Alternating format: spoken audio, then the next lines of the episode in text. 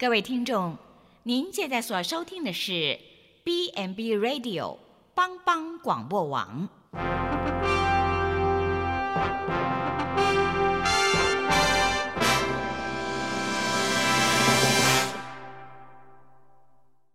即将为您播出的是由萧锦峰牧师主持的《爱琳福气》。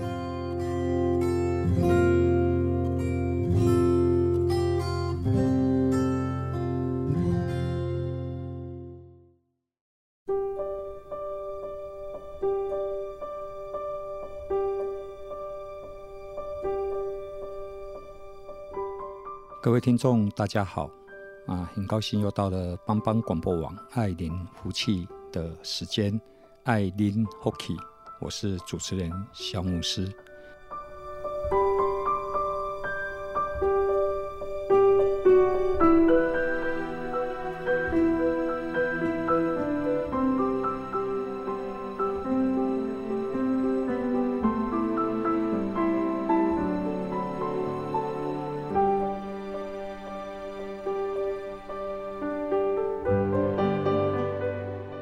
不晓得你今天过得怎么样啊？不管如何，出太阳或是下大雨，阴天多云，酷热寒暑，我们的生命总是不断的在前进。所以，面对一个变化多端的一个天气，我们只能够预备好，做应该要做的事情。今天要跟各位来分享一段啊圣经的小故事。有一次，耶稣他很忙碌的在服务一些群众，但是耶稣的门徒他们竟然没有来帮忙，他们把船靠在岸边，然后去洗网。那他们洗网就准备要收工了。那收工的意思是因为他们前一个晚上整夜劳力都没有捕到鱼，所以他们等于就是放自我的放弃了。然后他们有点沮丧。也有一点灰心，然后充满了疲倦跟挫折啊！我个人觉得他们是一群生命浩劫的一群人。好，但耶稣鼓励他们啊，生命不要停止在失败里面，要持续的向前走。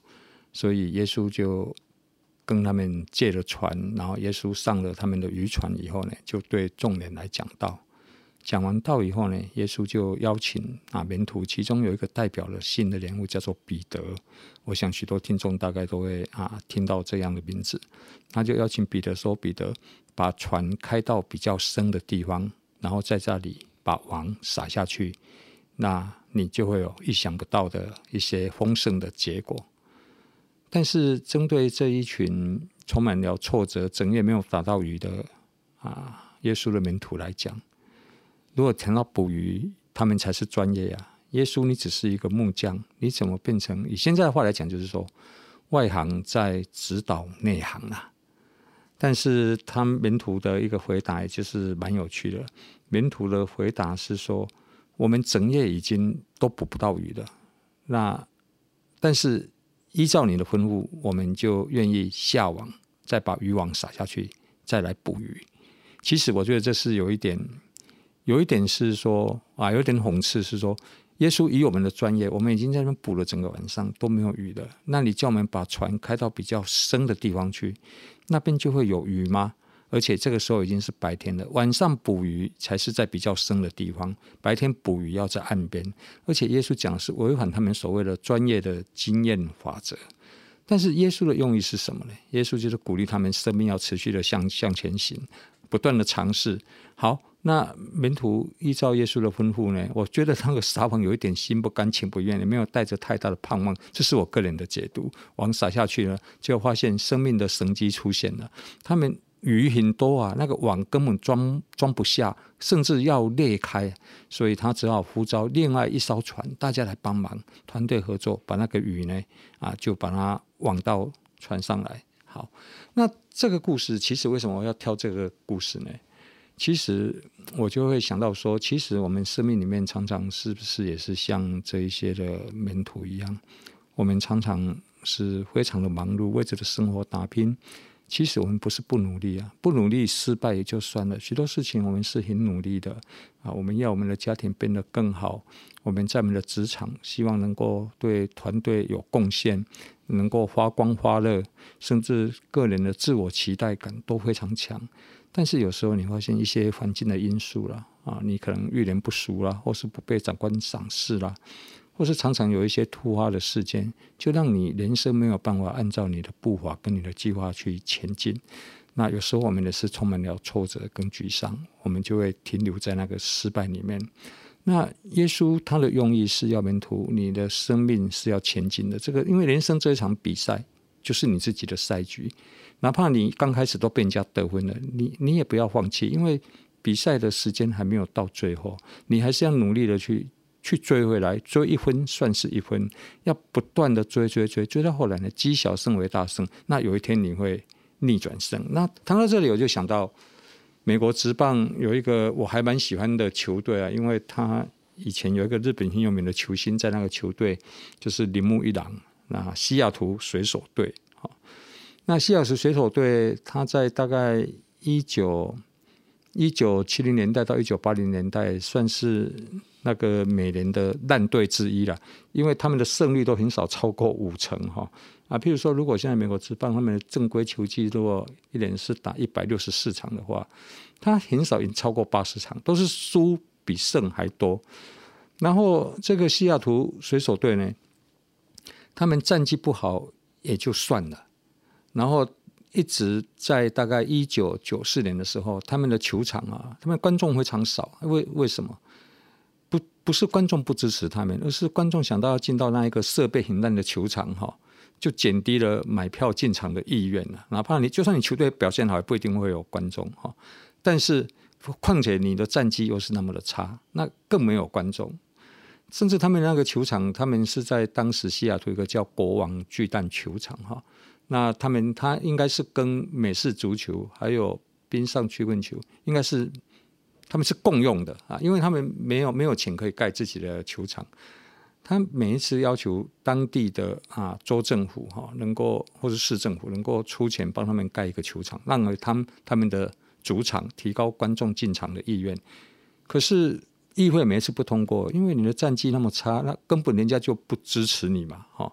那甚至他们也有想说，是不是就把球队迁到另外一个地方，搬到另外一个城市？哦，可是。水手队就在西雅图啊，西雅图是个港啊。那你你水手队在这个港口的这个城市，本来就是理所当然的。然后就大家想尽办法要把这个球队留下来。那好巧不巧，正在谈这些事情的时候，本来就很多困难。在一九九四年的这个七月啊，这个他们的这个球场的那个天花板啊，又塌陷下来啊，啊掉到球场里面，掉到观众席啊。那还好是没有造成非常大的一个伤害。所以整个看起来局势都是很不利的，那这个球队是不是就停在这里呢？啊，然后他们整队打完一九九五年的球季，可能如果没有新的球场，他们就决定就是会被买走，然后放到另外一个城出另外一个城市里面。然后在一九九五年的这个球季里面呢，到八月中中旬，在正常的正规赛里面呢。啊，美国水手这个西雅图水手队还落后当时他们美国西区的美联西区的第一名加州天使队十三场，看起来今年是一个前途渺茫的一个球季，看起来已经球季他快要提前就要打包要回家了，然后看来这个水手队哈被卖掉，被别的城市把它买走，那大概已经要成定局了哈，但是他们没有放弃啊，他们打拼到最后一刻哈。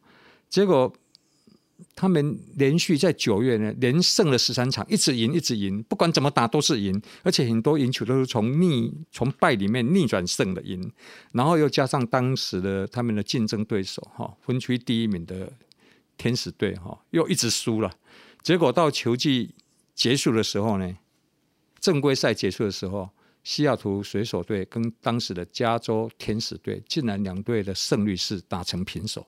是一模一样的，那这下子就很有话题可以讲了。那怎么来决定分区第一名呢？因为美联它是分啊西区、中区跟东区嘛。那每一区的第一名，三个球队上来，然后加上这三区里面除了这三个球队以外，战绩最好的最佳第二名，再一队上来变成中，变拿外卡，然后上来变成四队，然后再去交叉比赛，然后呢，跟美联跟国联他们都是用这样的赛制，所以季后赛就会有八队进入到这个季后赛里面。那现在要决定谁是分区第一名了，好，那。他们只就是在加赛一场哈，然后在这个加赛的这一场里面呢，啊，这个西雅图水手队呢将士用命哈，他们觉得反正他们以前的输多了，我看你大概不怕了哈，死猪不怕开水烫，反正就大家豁出去了。然后呢，他竟然以悬殊的比数九比一就击败了这个天使队哈，所以在他们的队史上哈，第一次。进入到季后赛，那这个时候不得了了，整个城市沸腾起来了。他们所支持的球队难得战绩这么好，那大家就要涌进去看球，然后他们就进入到季后赛，然后进入到季后赛的第一轮里面，然后碰到的是什么？是当时的豪门球队，叫做纽约洋基队。那一听起来，这两队的实力听起来大概不用比，我们就知道那一定是洋基队会赢。那他们季后赛第一轮呢是五战三胜，那果然。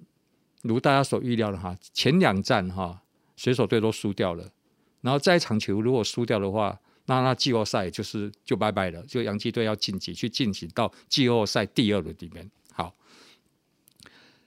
但是很神奇的是，这个水手队呢又连赢了两场，他先让两场，然后连赢两场，呃，变成二比二。其实各各位听众，你你你你知道哈？你看那个球赛哈。如果一个球队一直赢，一直赢，还没有比赛，你就知道他一定是今年的冠军，大概也会减低你进去看的意愿吧。因为结局已经定了，完全都不精彩，都不刺激。就像我看看棒球，我最不喜欢看的外面就是人家打全垒打，一点劲，他慢慢跑，慢慢跑，慢条斯理的运动不是要激烈吗？我喜欢看安打，安打你要跑跑跑，而且他那个垒跟垒之间的那个设定的那个，我如果记得没错，好像是七十英尺吧。那个他那个距离就是让你。输赢生死在毫秒之间，你知道吗？如果你的垒一垒到本垒到一垒是很长，每个垒都很长，你随便打都可以跑安打，那个也没什么可看。如果垒那不，如果垒很短，你随便可以打安打，那个大概跑看起来没什么好看。如果垒是很长，你永远跑不到，就算你打安打你也跑不到，那每次都被封杀，那也没什么可以看。所以棒球的好看就是说，它那个设计的是微秒毫秒之差，常常就生死一瞬间呐。啊，那那样球才好看，而且我们就喜欢看是什么，就逆转。你看每次逆转，大家全队冲出来拥抱啊，倒冰桶啊，开香槟庆祝，那什么，那就是我们人生的所谓高峰经验。我们人生常常失败的比较多，好不容易有一次逆转的话，一定会吸引许多人。好了，第三场比赛我们回来，第三场比赛呢，比赛进行，水手队呢也是输。到第九局下半要要快要结束了，再一个连次出局呢，那水手队今年就要跟季后赛说拜拜了。那结果呢？哎，他们又打了一个安打，把垒上跑者送回来，结果就平手。那平手就要进入延长赛哦。那观众没有人走啊，全场没有人走，要看看到底结局怎么样。我支持的这个城市的球队到底能不能来赢球？好了，延长到第十一局还是平手。好了。第一次第十一局上来打击的一个叫小葛雷辉，他是不是美国职棒非常有名的一个人哈？他为什么叫小葛雷辉？因为他有一个老爸在打球，那老爸就大概就大葛雷辉吧哈。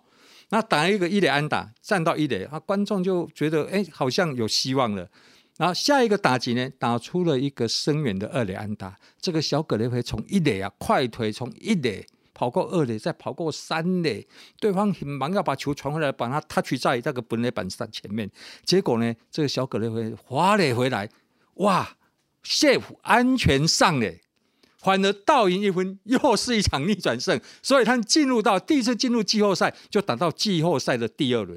那这一个滑垒也成为西雅图水手队队史以来最有名的一个滑垒。所以，如果你现在到西雅图水手队的新球场去看，它有一面墙，就是把它把这一个一个浮雕，就把它刻在他们一面大的墙里面。当他滑垒来的时候，有的他们的队员或是跑垒支的人跳起来，然后有的在休息室里面要冲出来庆贺，就是那一个场景，他就把那个场景整个把它。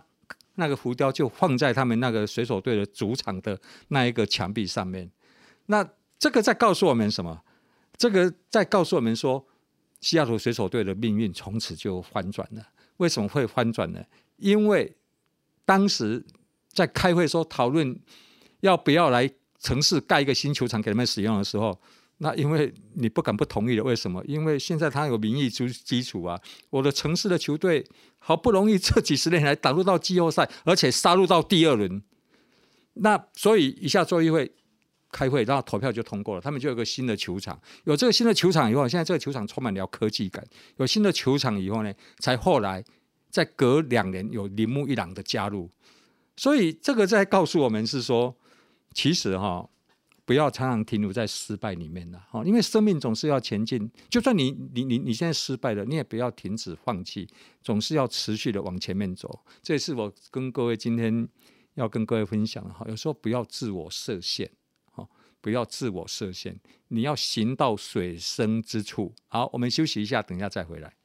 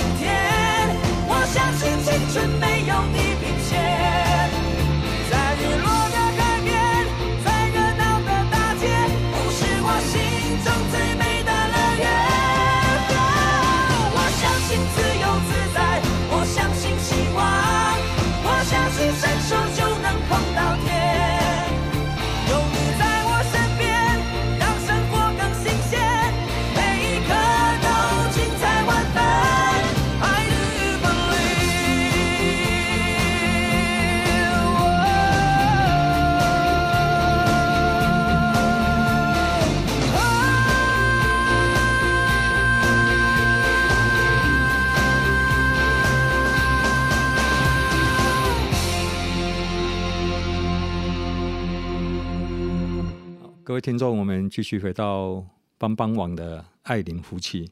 刚才我们谈到了西雅图水手队，让我们很兴奋的啊，一个季后进入到季后赛第一轮，扳倒撂倒洋基队的那个啊逆转胜哈，三战连两两胜里面啊，然后他们也有新的球场哈。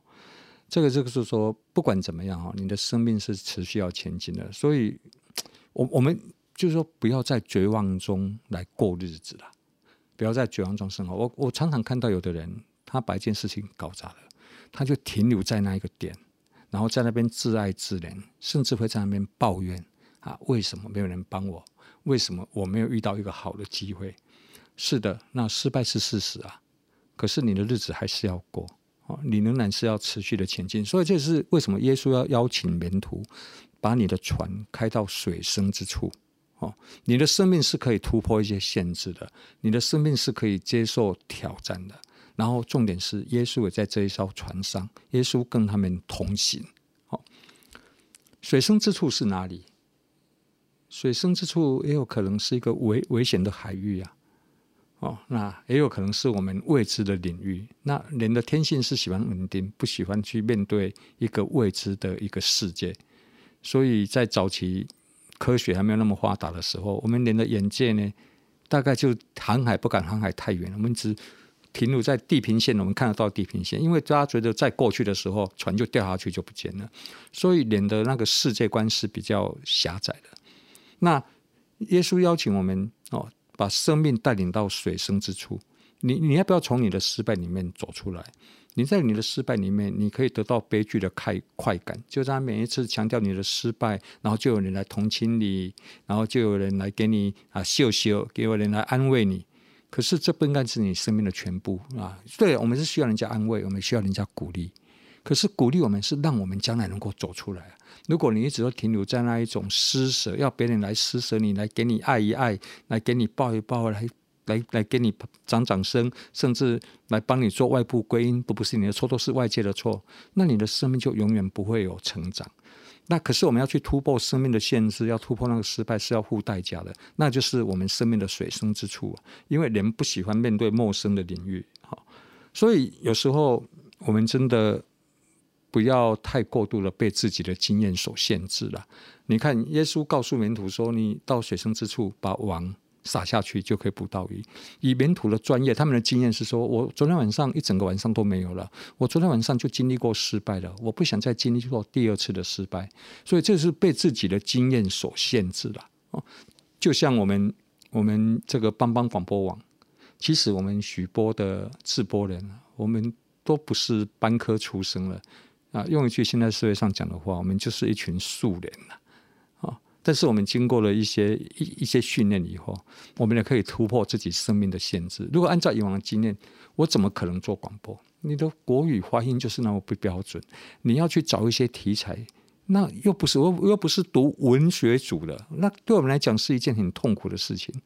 那我们怎么可能啊？如果你把自己界定不可能，那你就是被你自己以前的经验框住了。是的，以前可能不可能，但是我愿意冒险，我愿意突破。我愿意在这件事情上面，如果有一点点的进步，那所以呢，我们一个人如果被经验框住的话呢，那我们的世界观就非常的狭窄。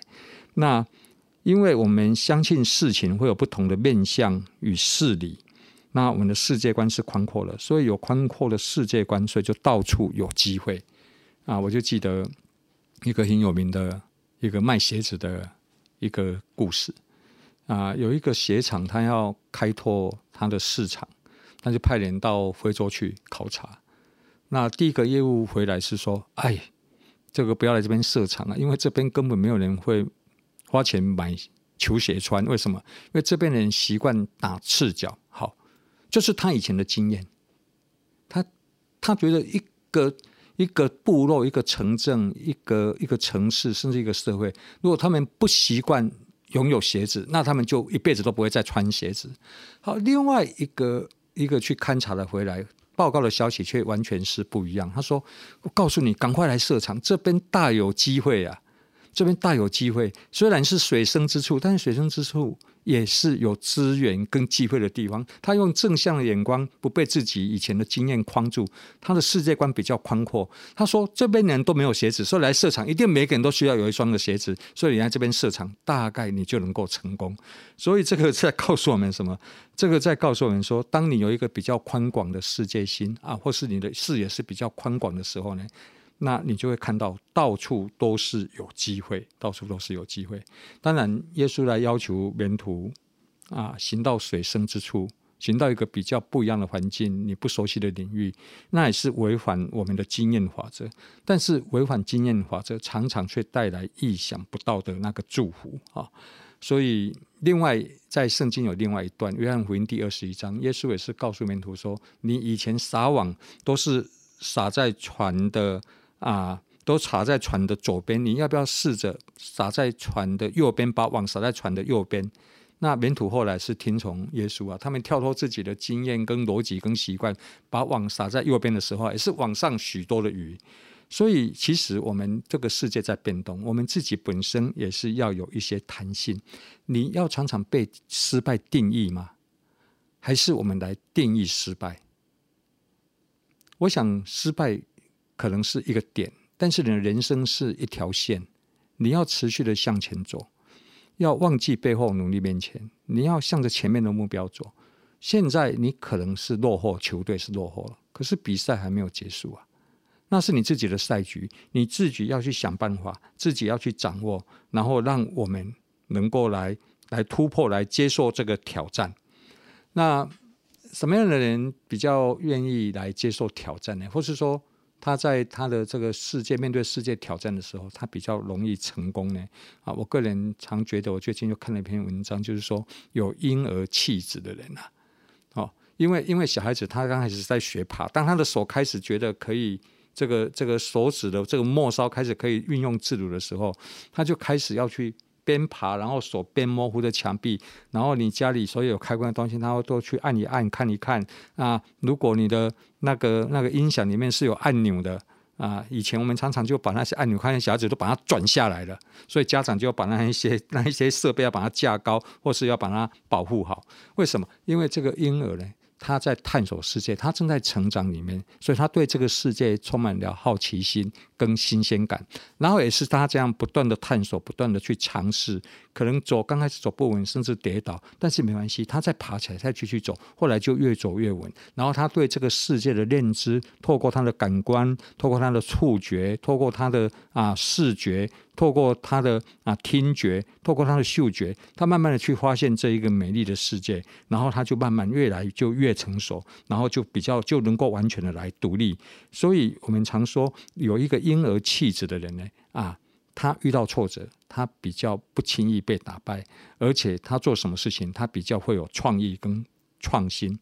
啊，就是说他是对生命是有热忱的啦，对世界有热忱。所以前起义的执行长威尔许他讲过一句话，我觉得讲的还蛮好的。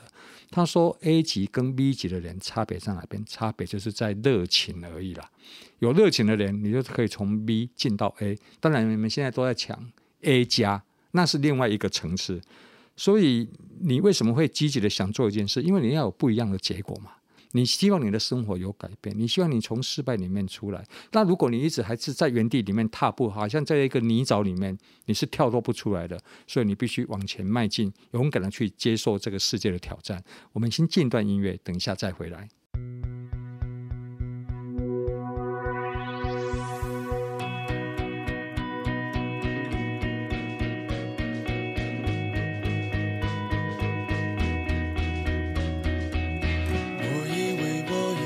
累了，无法再回头，没有目标的翅膀，我试着飞越那扇窗，温度却让身体再次感到很沮丧。我微笑不是假装，我追是因为渴望。我奋不顾身奔向每一道阳光，我跌倒是种成长，我哭是一种释放，我存在不是假象，我不管我倔强，为爱付出疯狂，为梦受一点伤，为保护我的信仰变得更坚强，为执着。横冲直撞，为你说了点谎，别说我。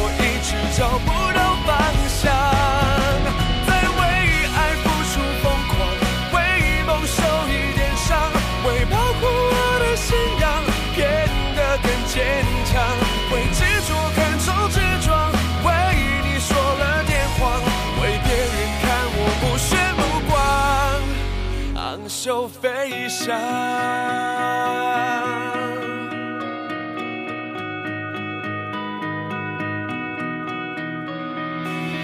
我以为我已经累了，无法再回头，没有目标的翅膀。我试着飞越那扇窗，温度却让身体再次感到很沮丧。我微笑，我追是因为渴望，我奋不顾身奔向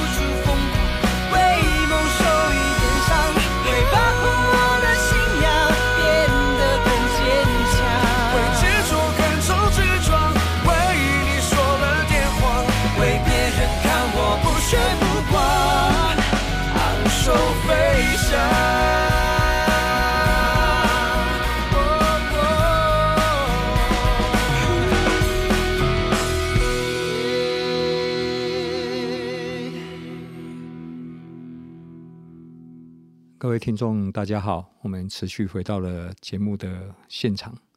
刚才我们谈到了啊，一个有婴儿气质的人呢，他比较能够去接受挑战，因为他对这个世界是有热情的。也就是说，以现在话来讲，就是他对这个未知的世界，他是很好奇的。我我们有的时候在一个智商的过程里面，常常有一些人很悲哀的来讲说。啊，他的生命是看不到亮光，生命看不到希望，啊，他就是一个彻头彻尾一个失败的人。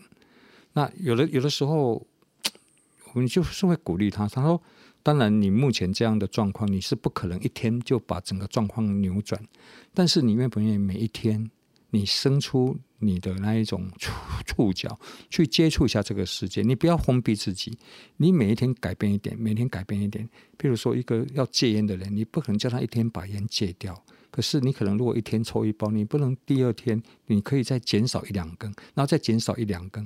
其实用意就是说，人是可以积小胜为大胜。其实我们看到生命的转弯处。不见得有大风大浪的光照，反倒是许许多多的小事情，把我们带到不同的人生风景。所以，我们生命当中常常必须要积小胜为大胜。但是，重点是你有没有一颗愿意往前面走的心，有没有一颗愿意往前行动的心？你你可以想很多啊，但是你要往前面走。那你为什么愿意改变？你为什么？因为你要有不一样的一个结果，所以你要用新的方法。常常我们来看到是说，哎，奇怪，我很努力的，可是为什么我跟你的人际关系还是不好？为什么人还是对我这样子？为什么对方都不改变对我的态度？有时候常常是你愿不愿意把自己带到一个水深之处？你要不要重新去检视自己？好好的去看看你自己有没有自觉？不是人需要改变，也有可能是我们自己需要改变。当我们改变了，你发现世界也跟着改变了。那最后，我可能要再来跟各位分享一下，我一个很喜欢的美国 NBA 的球员，他叫林书豪啊，但是他好像在上个月吧，他已经离开美国的 NBA 了啊。他是加入了中国的首都北京的首都钢铁队哈。他的年薪如果我记得没错的话，好像是七千万了。我本来一直想说，为什么不到台湾来打呢？可是我想他来打的话，大概台湾的这一些球团大概会很伤脑筋，要给他多少钱呢？一年给他五百万呢？我我看他大概也不会接受哈啊。但是他年薪大概是七千万。那林书豪如果讲实在话，如果你从现实面来看他，他在 NBA 里面，他除了最早在纽约尼克队。掀起一阵林来风以后，然后再来，他的好像一直都不是很顺。但是你看他，他这样一直又从火箭队又到湖人队，然后又常常被换来换过去。那那你你知道那个要忍受多大的心理的挫折吗？但是他讲过一句话，他让我觉得印象深刻。记者在访问他，他的心里面的那一种想法，他说：“其实我总是抓住机会打球了，我总是抓住机会，不管我今天在被卖到哪一个球队。”不管我上场的时间多或少，不管我大概打哪一个位置，甚至没有固定的位置，那个是最可悲的，代表你是在战力以外的。但是只要我有机会一到一个新的球队，或是我一上场，我就是抓住机会，把最好的当下把它表现出来，把它表现出来。而且他透了讲句话说：“我是为上帝打球了。”啊，我我我今天愿意这样的表现，倒不是只是为了我自己，我我是为了信仰缘故，我是要荣耀上帝。所以我相信自己，我相信当我愿意为上帝做一些事的时候，那上帝他也就来与我同在。虽然我会失败，我突然会投不进，但是我也会沮丧，但是我不是永远都起不来，我仍然可以持续生命的向前走。所以，亲爱的帮帮网的各位听众，爱邻福气，爱邻福气，就是希望透过这一些小故事、大启示。来让我们的心灵打了一些营养针，有一些的养分，类似心灵鸡汤这样子。不管你现在你的生命状态是如何，是顺利或是在逆境，是悲伤或是欢笑，总是记得，我们不要自我设限，把船开到水深之处，生命持续向前走。谢谢各位的收听，下一次我们空中再见。